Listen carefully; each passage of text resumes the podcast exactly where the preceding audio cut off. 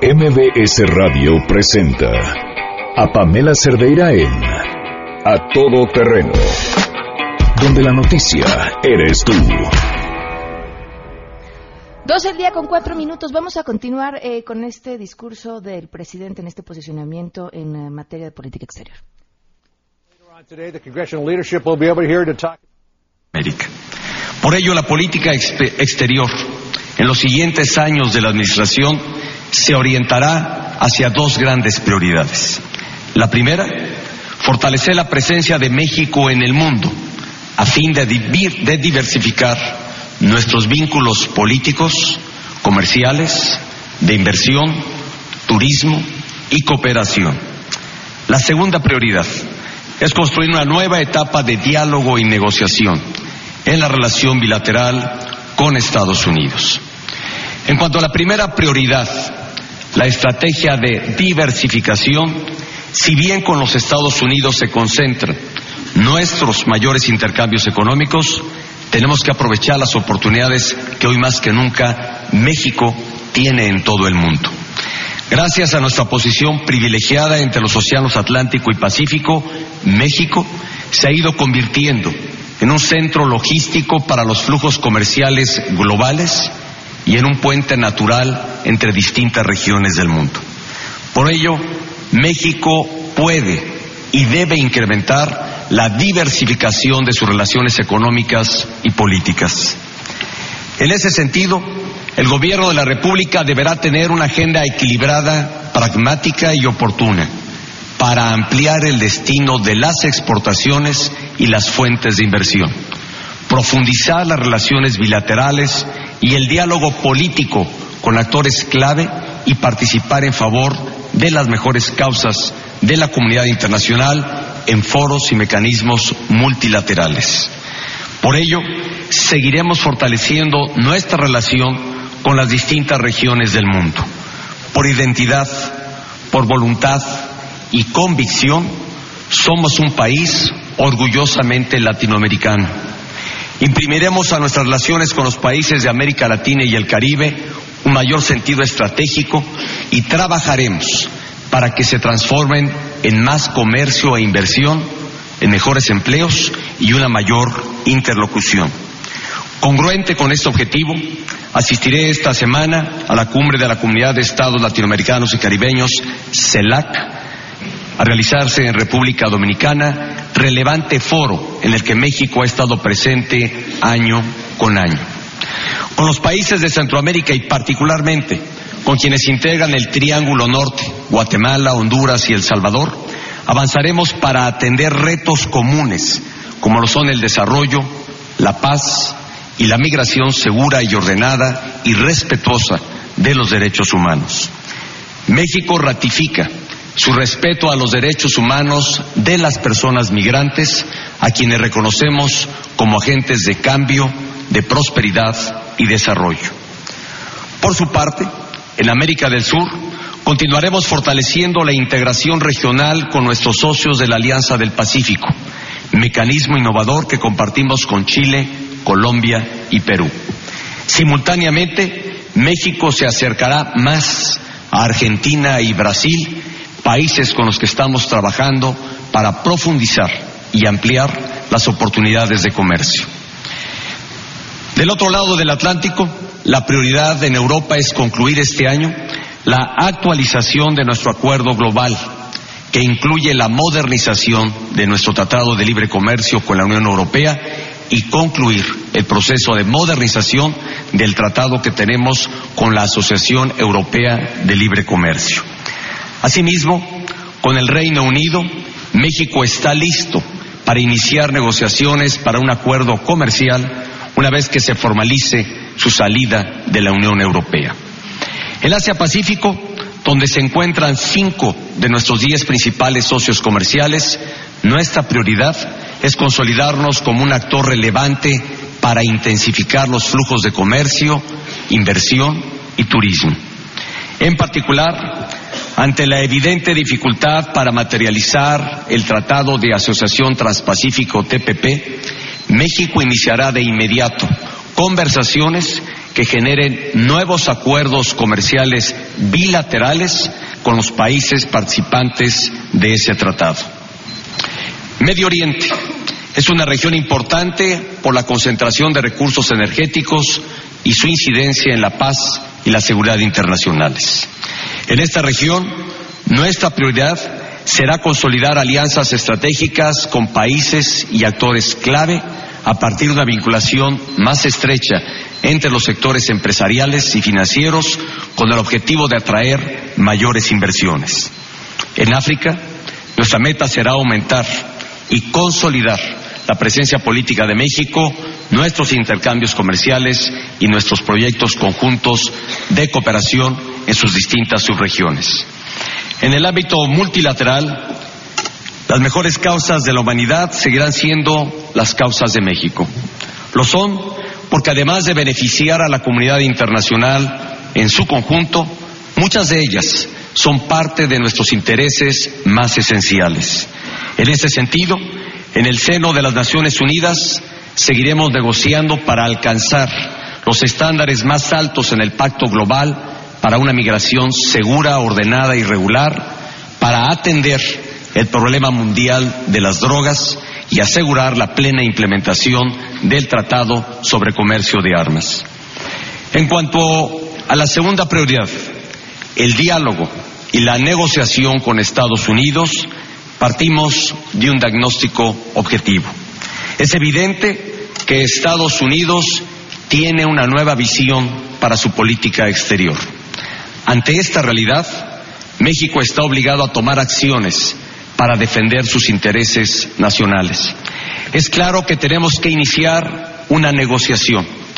Hay quienes, por el tono que tomaron las campañas electorales en Estados Unidos, sugieren que México ahora tenga una postura agresiva y de confrontación. Otros más, al ver las asimetrías entre ambos países, anticipan su misión. Ninguna de estas posturas es solución ni confrontación ni sumisión. La solución es el diálogo y la negociación.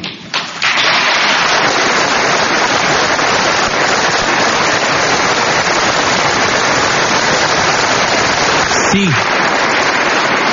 sí vamos a una negociación y para que sea exitosa debemos tener bien definidos los principios que nos guiarán y los objetivos que perseguiremos.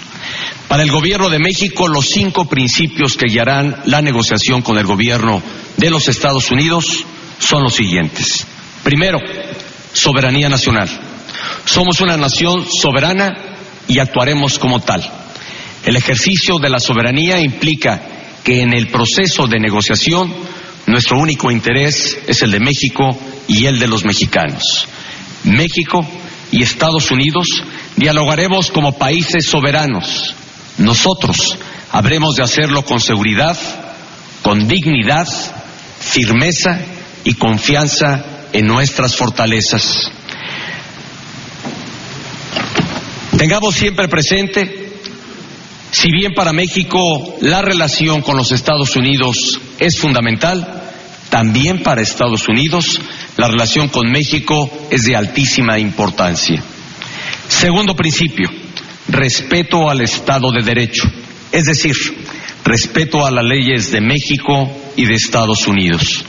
El mutuo respeto al Estado de Derecho de nuestros países es y deberá seguir siendo la base de nuestra interacción. Hoy más que nunca prevalece la máxima del benemérito de las Américas, del presidente Benito Juárez García. Entre los individuos como entre las naciones, el respeto al derecho ajeno es la paz. Tercero, visión constructiva y propositiva. Partimos de que esta debe ser una negociación ganar, ganar. Para ello, nuestra postura será creativa y abierta a soluciones novedosas y pragmáticas, conscientes de la nueva realidad que se enfrenta en Estados Unidos y en el entorno internacional. Cuarto, integración de Norteamérica. Nuestra región está compuesta por tres países. Su dinamismo y competitividad depende de lo que hagamos juntos Canadá Estados Unidos y México. Y quinto principio, negociación integral. México tratará de manera abierta y completa todos y cada uno de los temas de nuestra relación. Llevaremos a la mesa todos los temas. El comercio sí, pero también la migración y los temas de seguridad, incluyendo la seguridad de la frontera, las amenazas terroristas y el tráfico ilegal de drogas, armas y efectivo. Estos son los cinco principios que guiarán nuestra negociación. Sin embargo, para ser exitosos en ella, también debemos tener claridad en cuáles son nuestros objetivos. Y en ese sentido, los diez objetivos que buscará el gobierno de México en la negociación con los Estados Unidos son los siguientes. Primer objetivo, que exista un compromiso del gobierno de Estados Unidos de garantizar el trato humano y respetar los derechos de los migrantes mexicanos. Segundo, que cualquier proceso de repatriación de migrantes indocumentados que realice el gobierno de Estados Unidos sea de manera ordenada y coordinada y que los protocolos y acuerdos que se han alcanzado se mantengan y mejoren, siempre sobre la base de un trato digno y también respetuoso. Hay que recordar que en los últimos ocho años se realizaron cerca de tres millones de deportaciones y que éstas se llevaron a cabo de manera ordenada, precisamente gracias a los protocolos que conjuntamente definimos. Tercer objetivo, el desarrollo del hemisferio debe ser una responsabilidad compartida. Los gobiernos de México y de Estados Unidos debemos asumir un compromiso concreto para trabajar de manera conjunta en promover el desarrollo de los países de Centroamérica. Este compromiso es cada vez más importante.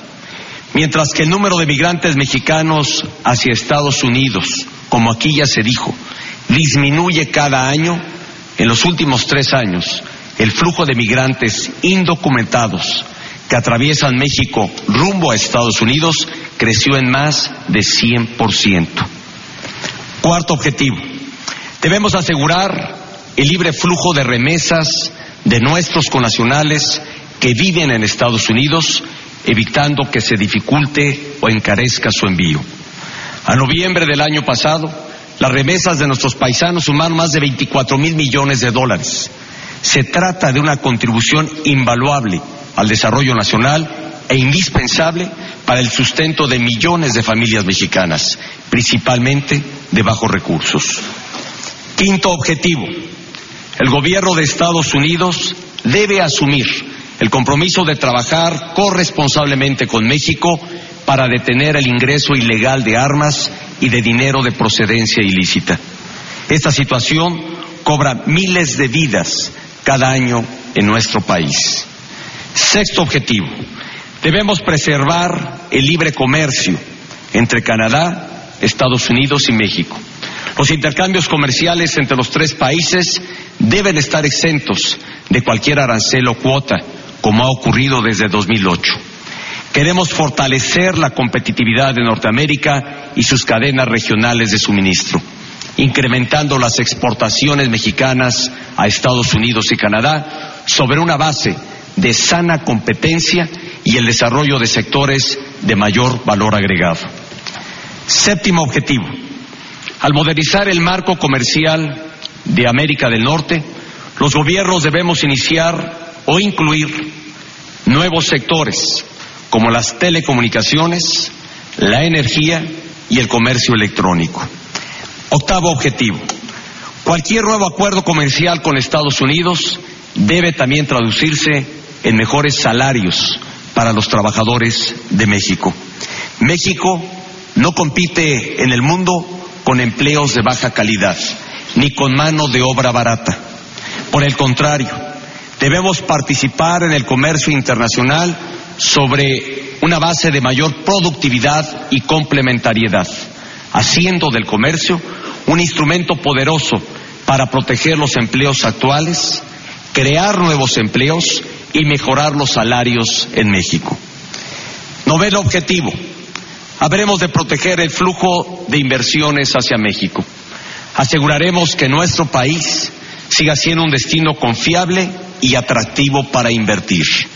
Buscaremos acuerdos que den certidumbre a la inversión y al comercio entre México, Canadá y Estados Unidos. Vamos a defender las inversiones nacionales y de cualquier otro país que hayan confiado en México para invertir.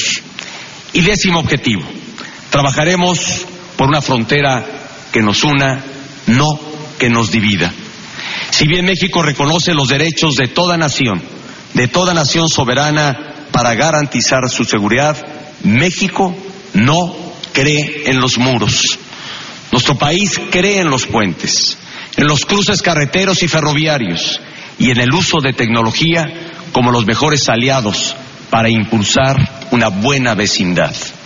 Nuestra frontera debe ser nuestro mejor espacio de convivencia, un espacio de seguridad, de prosperidad y de desarrollo compartido.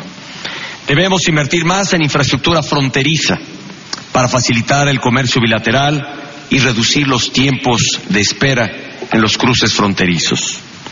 Lo he dicho antes y hoy estoy convencido de ello. A Estados Unidos le conviene que a México le vaya bien y de igual manera a México le conviene que le vaya bien a los Estados Unidos. Los mexicanos valoramos la relación que hemos forjado durante años y sabemos que si trabajamos juntos podemos seguir avanzando en la dirección correcta. Norteamérica tiene el potencial de ser la región más competitiva del mundo para beneficio de todos sus ciudadanos. Por eso, seguiremos trabajando con Canadá y Estados Unidos para lograrlo. Forjar la nueva relación con Estados Unidos y la negociación respectiva deben ser un trabajo de todos, no solamente del Gobierno de la República. La negociación debe estar acompañada y respaldada por las instituciones del Estado, por la sociedad civil y empresarial y por la sociedad en general. Particularmente, el acompañamiento del Senado de la República será esencial durante los próximos meses, toda vez que es la Cámara del Congreso de la Unión que tiene la facultad exclusiva de analizar la política exterior desarrollada por el Ejecutivo Federal y aprobar los tratados internacionales. Por ello, he dado indicaciones a los titulares de Relaciones Exteriores y de Economía para que mantengan una comunicación permanente con esa representación. Reconozco aquí la iniciativa plural de un grupo de senadores conocida como la Operación Monarca le he dado indicaciones a las dependencias del Gobierno de la República para que respalden este esfuerzo de protección a nuestros conacionales. Reconozco también los distintos esfuerzos que realizan los gobiernos de los estados a través de la Conferencia Nacional de Gobernadores. Le pido al gobernador de Morelos, actual presidente de la CONAGO, que transmita a los ejecutivos de las entidades federativas la disposición del Gobierno de la República para que sumemos esfuerzos. Señoras y señores, en las próximas semanas y meses se habrán de definir las nuevas reglas de nuestra relación con América del Norte. Durante todo este proceso, la protección de los mexicanos dentro y fuera del país será la mayor prioridad. El día de hoy he ordenado a la Secretaría de Relaciones Exteriores, particularmente a nuestra embajada y a nuestra red consular en Estados Unidos, que redoblen el esfuerzo de protección y asistencia consular para defender y apoyar a los mexicanos a hacer valer sus derechos conforme a la ley. Este es un momento que nos convoca a la unidad. Es un momento que nos convoca a trabajar juntos, teniendo en mente el interés superior de la nación. Con base en los principios y objetivos hoy aquí delineados, trabajemos juntos por el bien de México. Hoy más que nunca, hagamos de la unidad nacional la base más sólida para poder construir un futuro de desarrollo y prosperidad para México. Muchas gracias por su presencia y por su atención. MBS Radio 102.5 Estamos contigo. Dos del día con 24 minutos. Ahora sí, bienvenidos a Todo Terreno. Gracias por acompañarnos. Soy Pamela Cerdeira. Tenemos muchas cosas que comentar. El día de hoy vamos a tratar de ser lo más breves posibles porque hay temas importantes, muchos en los que queremos opinión. Pero vámonos eh, con varias cosas. Bueno, después de escuchar el mensaje del presidente y esperando ponernos en contacto con mi compañero Omar Aguilar, que se encuentra en Los Pinos. Hay también otra información. Justamente esta mañana Donald Trump firmó hoy una orden ejecutiva para sacar a Estados Unidos del Acuerdo de Asociación Transpacífico. ¿Qué consecuencias tendría esto para nuestro país? Y, bueno, ¿y qué es lo que nos dice? Y después, si lo sumamos a lo que acaba de decir hoy el presidente, ¿hacia qué rumbo vamos? Todo esto en el marco de que pues el 31 de enero estará reuniéndose el presidente Enrique Peña Nieto con el presidente Donald Trump y, por supuesto, el Tratado de Libre Comercio también también será uno de los temas importantísimos en ese encuentro. Mientras tanto, le agradezco enormemente al doctor Eliseo Díaz que nos tome la llamada esta tarde, pues justamente para hablar sobre todo esto que ha estado sucediendo. Doctor, muy buenas tardes y gracias por acompañarnos. Hola, ¿qué tal? Muy buenas tardes. ¿Qué, lectura le da a lo que ha sucedido, bueno, desde la mañana, el día de hoy? Eh, bueno, hay, dos eh, fenómenos aquí. Uno es el, el discurso que acaba de terminar del presidente Peña Nieto acerca de la posición de México y la definición de los principios que se van a aplicar en la renegociación del Tratado de Libre Comercio, y el otro es la firma del, del, de la, del acuerdo ejecutivo de Donald Trump para salirse del TPP. Eh, ¿Cuál quiere que comentemos en particular? Pues yo creo que con la del presidente, que venimos justo a escucharlo, ¿no? Eh, sí, bueno, mire, a mí me parece que es, es Claro, es muy positivo esta definición que hace, ¿verdad? Este reafirmar los principios de soberanía, los objetivos que México busca en esta en esta negociación. A mí me llama particularmente la atención que, en primer lugar, es importante reconocer que es una renegociación a la que estamos siendo llevados y que no que no pedimos nosotros, que no que no solicitamos hacer, ¿no? Entonces eh, eso bueno pues es un condicionante importante que yo, yo creo que existe acerca de, los términos que van a ser negociados, ¿no? Eh, mientras no haya una definición eh, más precisa de parte del gobierno de Estados Unidos acerca de qué es lo que desean hacer particularmente con el Tratado de Libre Comercio. Han dicho desde eh, pues la cuestión de las inversiones norteamericanas en México, la, la eh, digamos, la aplicación de aranceles muy altos a las exportaciones de empresas estadounidenses desde México, hasta la salida del tratado, como lo hizo esta mañana en el caso del TPP.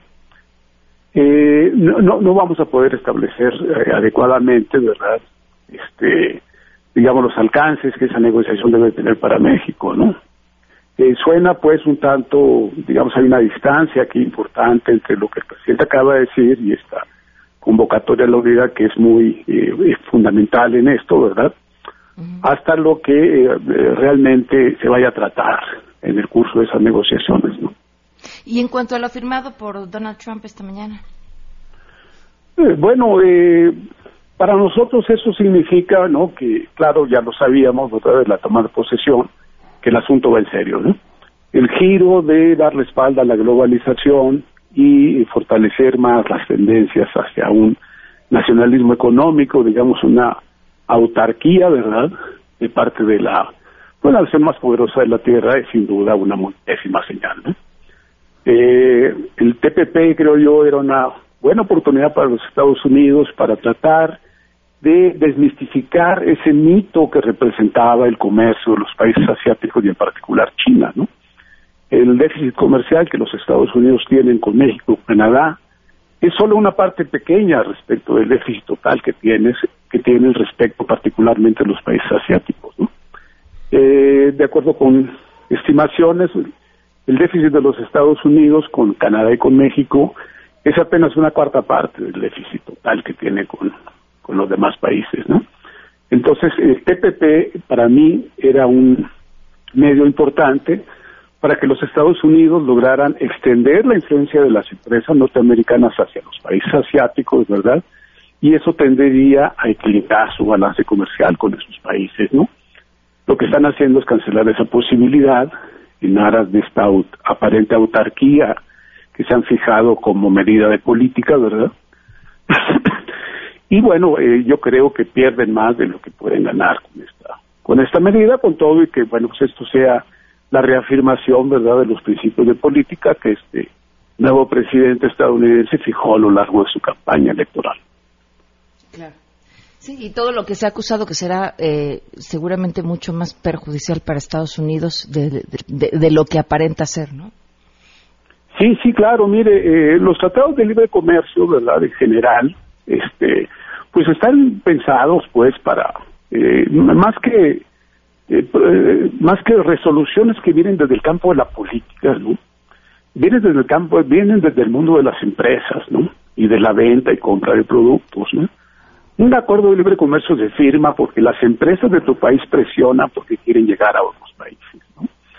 Y este el, el, el, comercio internacional, pues a diferencia de del comercio interno en un país que está sometido a reglas, ¿no? El comercio internacional en realidad lo determinan las empresas, ¿no? Pues los tratados de libre comercio lo que buscan hacer es darle cierta racionalidad a las transacciones que las empresas llevan a cabo entre sí. Entonces, eh, si Estados Unidos rompe o se niega a establecer, como es posible que lo haga en el caso del NAFTA, ¿no? reglas eh, para, para la, conducción de sus empresas, lo que va a hacer es que está restringiendo la operación de estas empresas, ¿no? Y eso se lo van a reclamar los empresarios y las corporaciones eh, norteamericanas, sin duda, ¿no? Pues doctor, le agradezco enormemente que nos haya tomado la llamada esta tarde para ponernos en contexto sobre lo que ha estado eh, sucediendo y por supuesto lo que vendrá. Muchísimas gracias. A sus órdenes, estamos a sus órdenes. Hasta luego. El doctor Eliseo Díaz González del Departamento de Estudios Económicos del COLEF. 12.31, vamos a una pausa y volvemos. Pamela Cerdeira es a todo terreno. Síguenos en Twitter, arroba Pam Cerdeira. Regresamos. Pamela Cerdeira regresa con más en A Todo Terreno, donde la noticia eres tú. Marca el 5166125. Ya con 35 minutos continuamos a todo terreno. Ahora sí saludo hasta Los Pinos mi compañero Omar Aguilar. ¿Qué tal? Te escuchamos, Omar. Buenas tardes. Hola, ¿qué tal? Gracias. Muy buenas tardes ya. Así es, fíjate que en estos momentos estamos viajando a Puebla, donde el presidente Peña Nieto va a encabezar en unos momentos más una gira. Pero te comento que hace unos instantes el presidente de la República, bueno, ante la llegada de la nueva administración de Donald Trump a la Casa Blanca, ordenó a todo el gobierno federal incrementar la diversificación político-económica con todos los países y regiones del mundo. Y bueno, ante la salida de Estados Unidos del TPP, pidió negociar de manera bilateral acuerdos con los países integrantes en el Salón Adolfo López Mateos de Los Pinos. El jefe del Estado mexicano, Pamela, pues dio instrucciones a su gabinete legal y ampliado para profundizar las relaciones con los actores claves de la comunidad internacional, al tiempo que enlistó las prioridades de su gobierno para con América Latina, Europa, Medio Oriente y Asia. Indicó que sin duda uno de los más grandes cambios a nivel internacional es la llegada de la nueva administración de Estados Unidos de América y dijo que ahora la política exterior debe apoyar a la política interior de México y agregó que se debe definir la nueva relación con el gobierno de Donald Trump. Luego de escuchar a los representantes de los gobernadores, empresarios, líderes sindicales, los presidentes de la Cámara de Diputados y del Senado de la República, el político mexiquense indicó que es necesario concretar una agenda equilibrada y pragmática y oportuna que permita fortalecer la presencia de México a nivel internacional. El primer mandatario también mencionó que México ya está dando pasos muy importantes para ser un centro logístico de flujos comerciales para el mundo y destacó que puede y debe haber ser un actor prioritario para la comunidad internacional en los próximos años. También en ese discurso, Peña Nieto destacó que América Latina, bueno, nuestro país habrá de imprimirle mayor fuerza al sentido estratégico para esos países con la finalidad de que exista mayor presencia de comercio e interlocución. Con Sudamérica refirió que habrá de buscar mayor acercamiento con Argentina y Brasil. Con Europa puntualizó que se habrá de fortalecer y concretar la actualización del acuerdo con la Unión Europea y la Asociación Europea de Libre Comercio, además de que se necesita un acuerdo comercial una vez que se formalice la, la salida de Inglaterra de la Unión Europea. Finalmente, el presidente de México, respecto a Oriente y Asia, instruyó de igual forma incrementar un acercamiento con los actores claves de esas regiones y promover los flujos comercial y también turístico. Pamela, lo que ocurrió apenas hace unos momentos en el mensaje del presidente Peña Nieto en materia de política exterior. Muchísimas gracias, Omar. Buenas tardes. Hasta luego, muy buenas tardes. Bueno, cambiando drásticamente de tema, hay un asunto que era importante para mí conocer su opinión y que estamos buscando eh, ampliar, por supuesto, y encontrar todas estas eh, formas de pensar distintas al respecto. Después de lo que sucedió lamentablemente la semana pasada en Monterrey, se retomó este operativo de mochila segura, en donde en diferentes escuelas eh, los niños llegan y les revisan perfectamente la mochila. Depende de la escuela cómo se lleve a cabo el operativo y la verdad es que hay escuelas donde sí les abren hasta el último cierre de la mochila para revisar que no vayan a traer algo que pueda ser un arma, hacerle daño a alguien más, o hasta otras cosas, ¿no? Escuelas en donde lo que están quitando además son eh, celulares, objetos personales que no tendrían que ser llevados a la escuela y demás. Mientras este operativo se ponía en marcha, me llamó muchísimo la atención que entre los comentarios era que se había dejado de hacer porque había padres de familia que habían acudido ante derechos humanos para pedir que no se llevara a cabo porque era violatorio de los derechos de los niños. Yo creo, y esto lo digo como mamá, eh, a título personal, que hay temas en, las, en los que los niños no, no deben de tener opinión, temas algunos. O sea, un niño no puede decidir si quiere o no ir a la escuela a lo mejor sí puede opinar si esa escuela es la ideal o no, si está contento, pero si quiero no, no, no. Un niño, niño tiene que ir a la escuela y, se acabó. Y, como eso, muchas otras cosas en las que es responsabilidad absoluta de los adultos decidir sobre el, actuar del niño.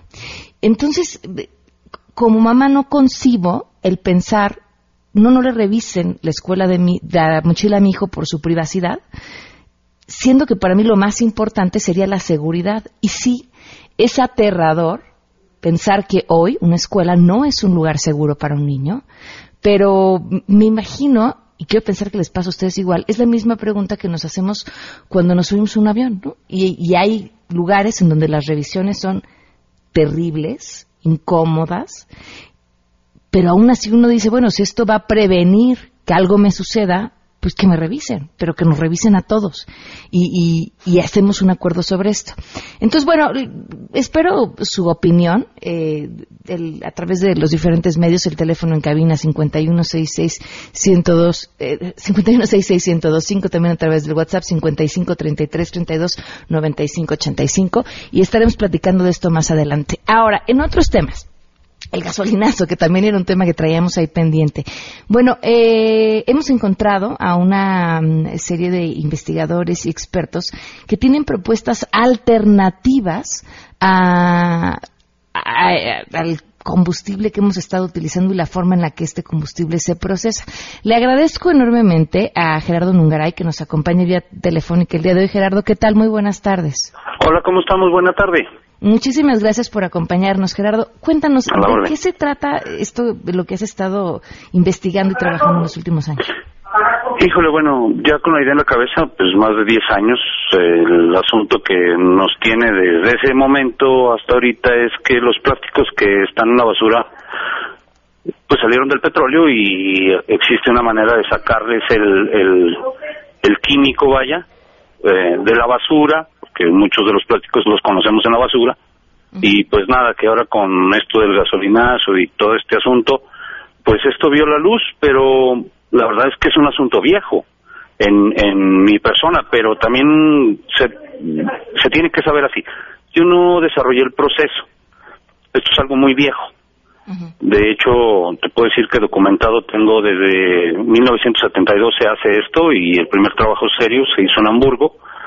En otros países se ha, se ha obtenido ya muy buenos combustibles a partir de, de la pirólisis de plástico y yo te puedo decir que lo único que hice fue mejorar un poco el proceso.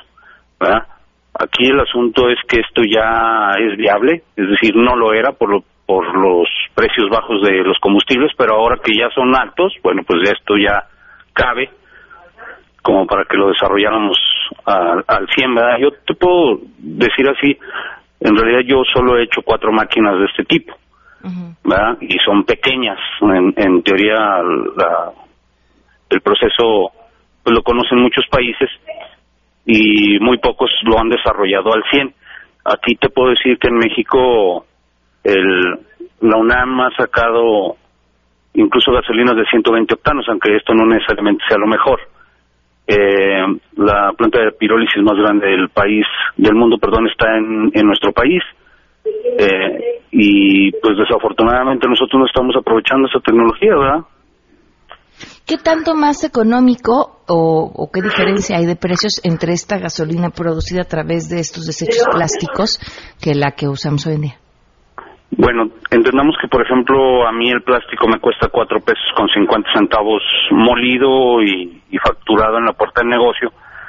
Y yo no me cobro, vayan, yo no me cobro el catalizador, yo, yo soy dueño del equipo, pero yo pienso que para un una planta esto puede llegar hasta los nueve pesos y a partir de ahí, bueno, pues ya lo que el gobierno ponga como precio mínimo es lo que se debe de pagar y también aquí nos afecta el, el precio del IEPS, es decir, es un impuesto que encarece el, el, el producto al final, ¿verdad? Pero aún así este, estaríamos cuatro pesos más abajo del precio normal. Cuatro pesos más abajo. Sí. ¿Y el proceso es contaminante? Claro que no. Y si lo fuera, entonces no obtendríamos un resultado. Es decir, los plásticos que se le meten a un reactor es una cápsula, por decirlo de alguna manera, y se calientan tanto que se gasifican, y una vez que se gasifican se condensan, se estabilizan por medio de un catalizador, y luego ya los obtienes en, un líquido. Eh, si se llegara a contaminar es porque lo estás haciendo ineficientemente o tuvieras una fuga, y pues lógicamente no obtendrías un resultado, ¿verdad? Entonces no puede ser que sea contaminante porque sería incosteable. Ahora, me, perdón, me llama perdón. la atención porque me dice esto esto no es nuevo, se ha hecho en diferentes países. Uh -huh. eh, vemos que además hay un aporte ecológico porque esos residuos son un problema. Eh, verdad es que sí. Y ¿Por, ¿por, qué esta tecnología entonces, y es más barato, por qué esta tecnología no ha dado, no solo en México, que podemos encontrar miles de razones, en el mundo, este interés que debería tener? Eh, sí lo hemos tenido, es decir, aquí ha habido este, unos eh, tres intentos por lo menos y con éxito te puedo decir que somos tres. Eh, el asunto es que las regulaciones que existen por ley eh, no permiten que, por ejemplo, yo fabrique un combustible y te lo pueda vender. Me explico, el único facultado aquí en México para este, refinar un crudo es Pemex. Claro. Y eso es porque, pues. Ahora se permite que lo importes, y... pero no que lo hagas. Exactamente. Desgraciadamente, sí. Y a mí eso me afecta, en realidad. Me explico, porque yo también soy una refinería. Claro.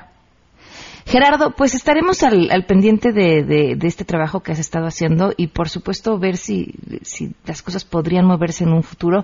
Creo que es importante y representaría un beneficio para todos nosotros, sobre todo en estos momentos. En estos momentos que tenemos un problema económico por lo del gasolinazo, pero en lo ecológico, que es como yo lo veo, está uh -huh. gravísimo. Y pues sí, ojalá que las autoridades le pusieran un poquito más atención, no nada más a mí, es, es decir, existe el bioetanol, el, el, los biocombustibles, vaya, los vehículos eléctricos, y mi solución es una. Claro. Gerardo, muchísimas gracias. Cuídense mucho, muy buena tarde. Hasta luego. Pues ahí está Gerardo eh, Nungaray Benítez, director de e, Eco, Ecoinova, eh, con esto que resulta muy, muy interesante, sobre todo en estos momentos. Vamos a una pausa y continuamos a todo terreno.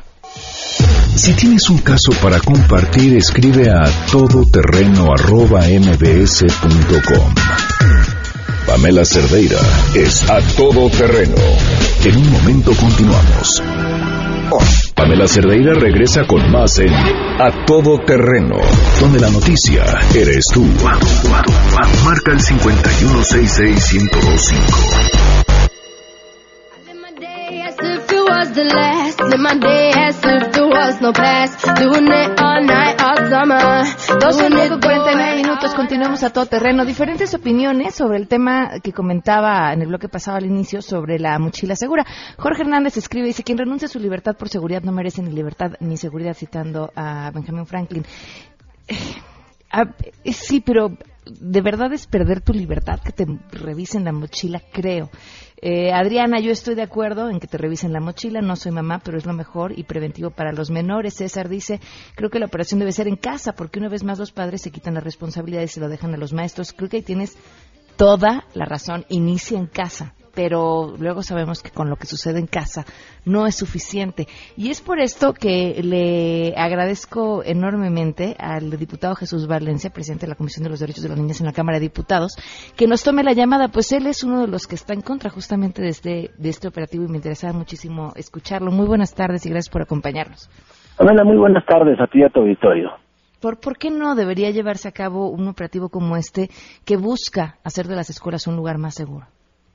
En general los operativos reactivos ante una circunstancia como la que lamentablemente se vio la semana pasada en Monterrey, en el estado de Nuevo León, eh, eh, no, no, no siempre son exitosos en cualquier circunstancia, primero. Segundo, eh, porque son operativos nuevo el operativo Mochila Segura y funciona un ratito y después deja de funcionar en, los, en las entidades donde es operado. Y dos, si es violatorio de derechos, si es violatorio de la Ley General de Derechos de Niñas, Niños y Adolescentes, si es violatorio de las convenciones, pero no me voy a detener mucho en el tema legal, que puedo entender la circunstancia de un gobierno que ante una circunstancia como esa tiene que actuar. Sin embargo, aunado a eso, o yo, yo déjame poner otro término, además de eso, lo más importante en lo que se tiene que trabajar es en la prevención, en, la, en políticas públicas de prevención de delitos de prevención de bullying, de prevención de adicciones, trabajar sociedad civil, padres de familia y gobiernos en sus tres niveles en esos temas para que no suceda esto que pasó eh, en Monterrey u otras circunstancias que a lo mejor no son tan graves, pero suceden a diario en distintas escuelas o en distintos espacios donde conviven niñas, niños y adolescentes. De tal manera que más allá de lo que hagan o dejen de hacer con el tema de mochila eh, segura, que reitero, en lo particular yo no comparto, yo creo que la, la mochila que debemos revisar los padres de familia, eh, lo, el Estado, pero sobre todo en la familia y en los maestros, la sociedad civil, tiene que ver que en la mochila que los niños llevan al interior de sí mismos, la mochila de, de las tristezas, de sus miedos, de sus sentimientos, de sus resentimientos, eso es lo que debemos trabajar porque eso es lo que nos va a permitir tener claridad qué están pensando nuestros alumnos o qué están pensando nuestros hijos más allá de que si se aplica o no el tema mochila segura, eh, que yo reitero, pues no lo comparto. A ver, diputado, yo estoy de acuerdo en el tema de nos toca a los padres de familia, hay que estar cerca de nuestros hijos, hay que preguntarles cómo están, pero uno educa con lo que tiene y con lo que tiene me refiero a las herramientas que tenemos, emocionales, eh, intelectuales también. Y si volteamos a ver el promedio de violencia en la población, difícilmente podríamos pensar que la mayoría de los padres cuentan o contamos con esas herramientas para revisar cómo están nuestros hijos. Vamos a ver cuántos niños son golpeados por sus padres en sus casas, cuántas mujeres son violentadas por sus parejas, cómo les pedimos que además tengan herramientas para evitar que sus hijos lleven esa violencia a las escuelas. Mira, la, pregunta y tu comentario es muy adecuado porque justamente nos da la razón.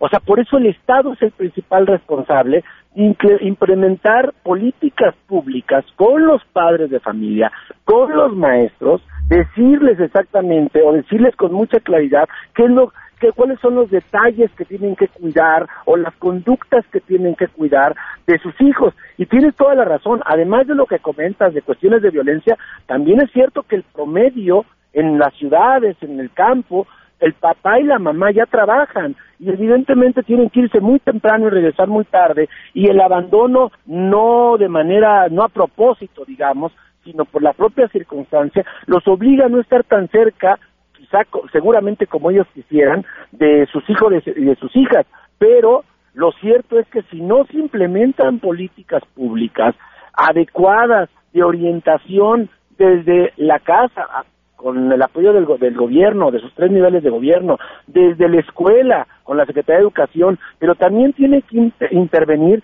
eh, la Secretaría de Salud de los estados, la Secretaría de Salud Federal.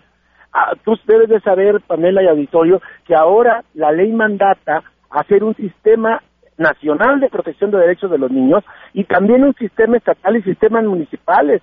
Yo urgiría a que en los estados sesione de manera inmediata los disciplinas locales para que vean qué políticas públicas se van a implementar o qué han hecho sus, los secretarios de salud, los directores o directoras generales de los DIF estatales, de los DIF municipales, las procuradurías de defensa de derechos de niñas, niños y adolescentes. Eso urgiría antes o además, para quienes no coinciden con lo que yo comento, o además del tema mochila segura. reitero, eh, que lo quiten o no será una decisión de los gobiernos.